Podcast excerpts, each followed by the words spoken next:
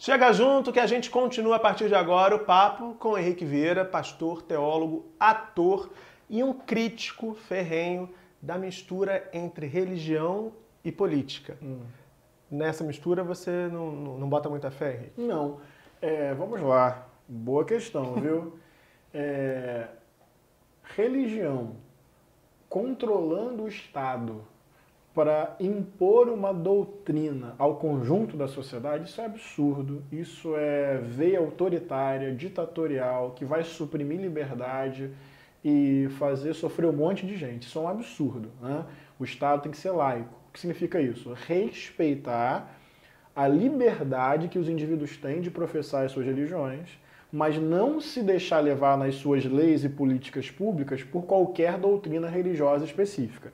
Esse tipo de relação religião e política, que é uma relação de domínio, é uma relação nefasta.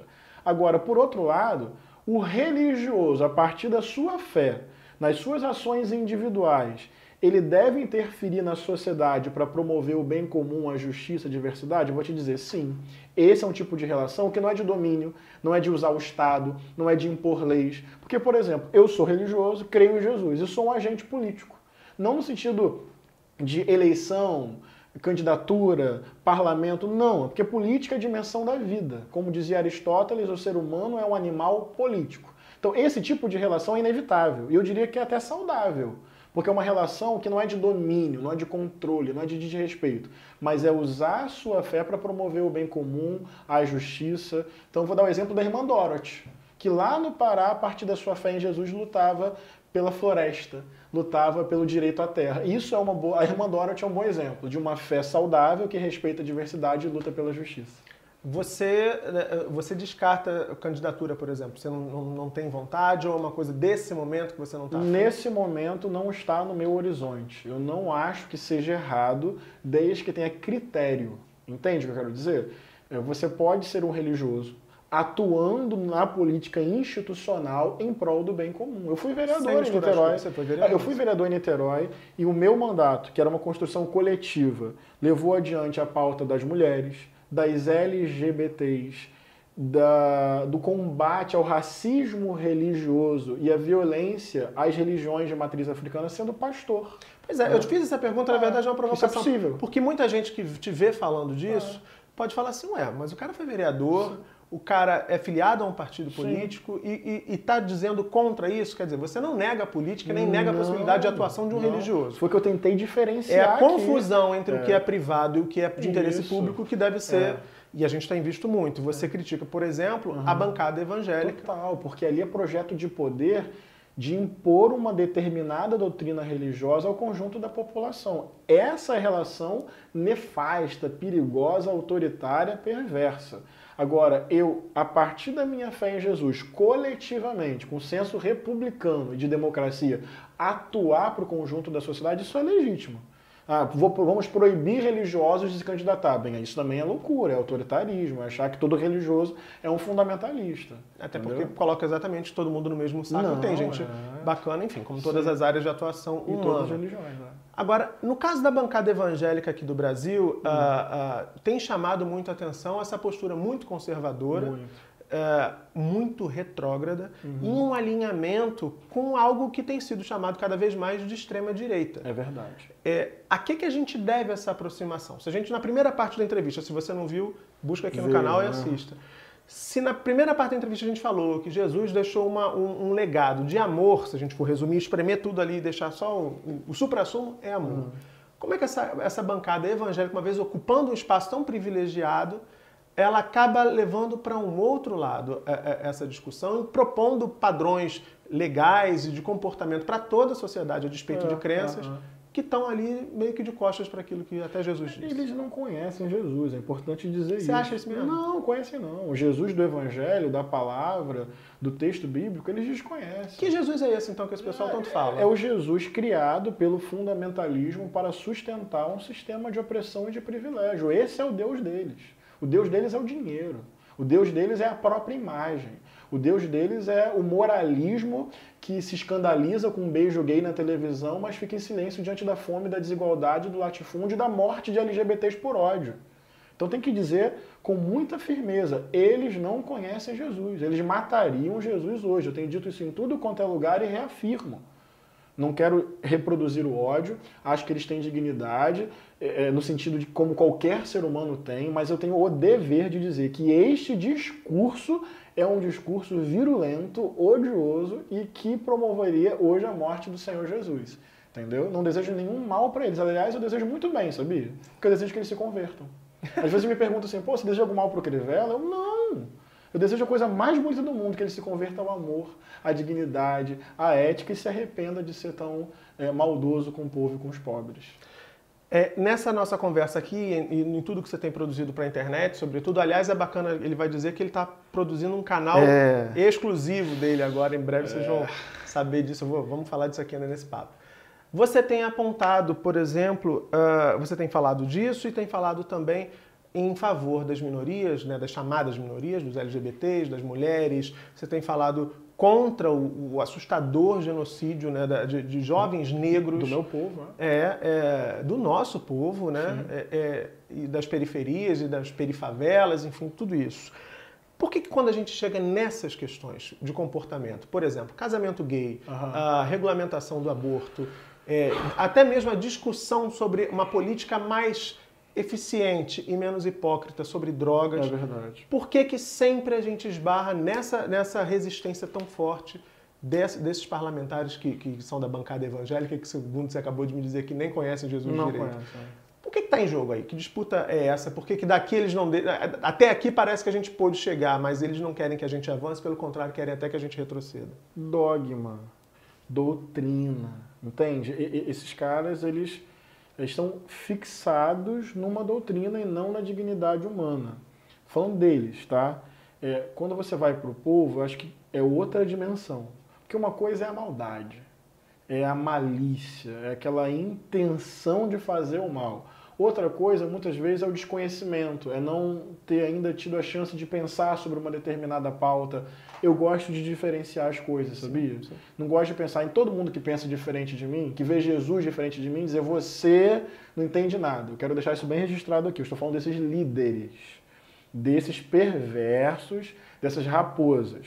Agora, o povo, as pessoas no dia a dia que discordam eventualmente de mim porque tem uma outra experiência, uma outra história, uma outra formação, eu quero sentar, eu quero conversar, eu quero trocar ideia, eu quero coexistir na diferença, eu quero deixar isso bem registrado. Agora, é, eles se fixam no dogma. Então, por exemplo, a questão do aborto. Ah, é porque é pela vida. Vida, vida, vida. Mas a questão é a seguinte: a política que hoje criminaliza só gera morte. Porque, por um lado, as mulheres estão abortando menos? Não. Estão abortando de forma clandestina, insegura, muitas vezes abandonadas pelos seus Mostra maridos as mulheres mais pobres, né? E detalhe, mulheres ricas fazendo em clínicas super seguras e mulheres pobres fazendo de forma clandestina e morrendo. Então, na prática, o princípio da vida não está sendo atendido pela criminalização do aborto. Política de drogas é um raciocínio semelhante morre mais gente de tiro do que de overdose. Isso quer dizer que não existe uso abusivo? Evidente que existe e que machuca, que maltrata famílias e que destrói a integridade das pessoas. Só que criminalizar diminui o uso? Também não. Então por que não legalizar, regulamentar, conscientizar, falar dos riscos, trazer para a dimensão da saúde? O problema é que quando você fica fixado no dogma, você não consegue nem refletir, dialogar imaginar uma realidade diferente, entendeu? Pois é, eu acredito muito nisso que você está dizendo do diálogo, sobretudo, e acho que é um, um, essa é uma capacidade que a sociedade brasileira meio que tem perdido é assustadoramente nos últimos cinco anos, se a gente puder é, é, pensar num recorte. A gente parece que o outro, quem pensa diferente, virou um inimigo. É. E por acreditar muito no diálogo, eu fico aqui te ouvindo e pensando assim, talvez muita gente que, que religiosa, né, que acredite uh, uh, no cristianismo, muita gente que seja evangélica e tal, possa estar tá te vendo agora e pensando assim, cara, o que o cara está falando tem sentido, sim. Uhum. A gente pode apontar, talvez, alguns sinais para essa pessoa pensar assim: olha, que tipo de prática pode me ajudar a, a, perceber se a minha liderança religiosa, se o meu pastor ou se o líder da minha igreja, enfim, sei lá, se ele está de fato comprometido com a religiosidade e com a fé ou se ele está comprometido com outros interesses que não tem nada a ver com o bem-estar de todo mundo, com o meu bem-estar enquanto fiel. A, a, gente pode pensar nos sinais assim que possam deixar essa pessoa mais assim é, alerta? Acho que um bom critério é João capítulo 13, verso 35, Jesus disse assim: Nisso todos vão conhecer que vocês são os meus discípulos, se vocês amarem uns aos outros. Então, como um bom critério para perceber um discípulo de Jesus é o dogma, é a doutrina, é se vai à igreja todo domingo, é se fica vigiando o comportamento. Não, não.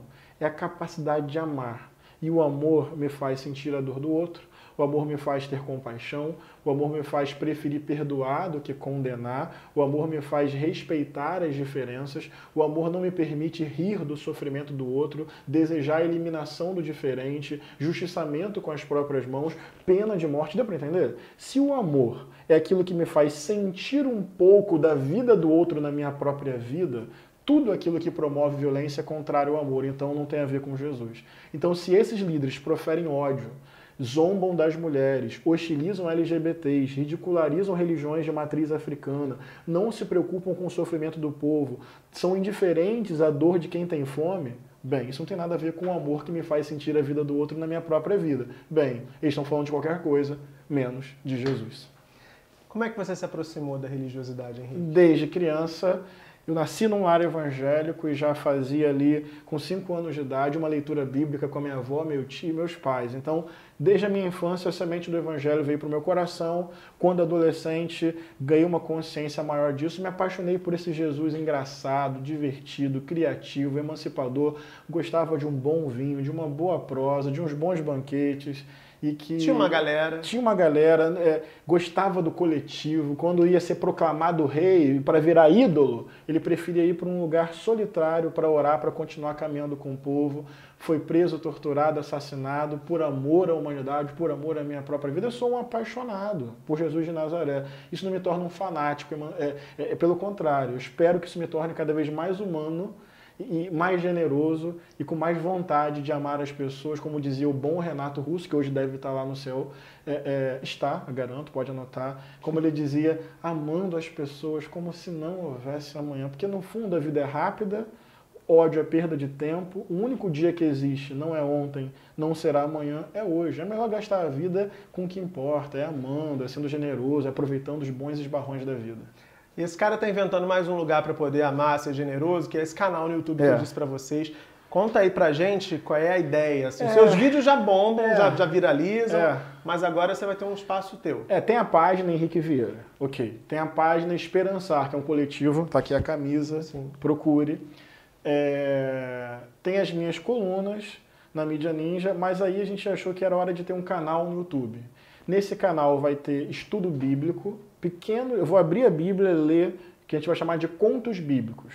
Vai ter um programa que vai ser chamado Caminhando Junto, que a gente vai para a rua, dar visibilidade a movimentos de resistência, coletivos que estão aí transformando a realidade. Vai ter um quadro chamado Poetizando, que vão ser intervenções artísticas minhas, é, é, com as minhas próprias poesias. E vai ter um quadro de entrevista aqui parecido com o seu. Eu vou até pegar várias ideias, Confesso, achei maravilhoso esse cenário. Parabéns pelo teu trabalho. Tá? Obrigado, imagina. Parabéns a você. Para a gente encerrar, Henrique, primeiro vou te desejar boa sorte no canal. Ah, obrigado. Tenho certeza que vai ser um sucesso. Você está com essa camisa Esperançar, que é esse outro canal né, do coletivo que você faz parte também. Ou seja, vocês transformaram a esperança num verbo. É isso. A gente está vivendo um momento muito conturbado, não só no Brasil, como em todo o mundo, mas especialmente aqui no Brasil. É. Como é que você poderia, o que, que você poderia dizer para quem está com dificuldade de ter esperança nesse momento, ou para quem está com dificuldade de conjugar esse verbo esperançar que vocês provocaram aí? Tem momentos na vida que são assim mesmo. Então, em primeiro lugar, eu quero respeitar quem está triste e desesperado. Antes de dar uma injeção de ânimo, é preciso, é preciso né, ouvir e dizer, poxa, é, é, é, é isso, nossa sociedade é muito da anestesia, né? E às vezes a dor tem que ser só sentida, a lágrima tem que ser só chorada. Depois desse reconhecimento da dor, o que, que eu diria? Cara, como é que os negros chegaram até aqui, rapaz? Debaixo de tanta violência, no porão do navio negreiro, vendo a sua família desestruturada. Não dava para ser otimista, não. Só deu para prosseguir por causa da esperança. Esperança é aquele negócio que pode estar tá tudo meio contra, mas independente disso, por alguma intuição você segue. O otimismo é a partir de algo, a esperança é independente de qualquer coisa. Então eu queria dizer o seguinte, vou terminar com Martin Luther King. Né? É, ele disse, se eu não puder voar, eu vou correr. Se eu não puder correr, eu vou caminhar. Se me impedirem de caminhar, eu vou rastejar, mas eu vou seguir em frente de qualquer jeito. Então, respeitando a dor, chorando com quem está triste, hoje, para produzir um país de paz, de coexistência na diferença, de democracia, um convite ao povo. Voando, correndo, caminhando, rastejando, não vamos recuar. Tem hora que é pela fé. Não precisa ser transcendente, religiosa, é fé na vida. Vamos para frente. Sigamos. Querido, muito obrigado que por ter vindo. Boa sorte. Vou me inscrever no canal assim que ah, você lançar. obrigado. E vocês, eu espero que vocês tenham curtido esse papo maravilhoso. Aquele recado de sempre, inscreva-se aqui no canal, acione o sininho, porque toda semana, terças e quintas, sete da noite, tem um papo. Não sei se sempre um papo tão maravilhoso, a gente se esforça, a gente recebe gente sempre muito legal. Mas sempre tem um papo bem bacana que vale a pena acompanhar aqui no Chega Junto, tá certo? Beijão e até a próxima.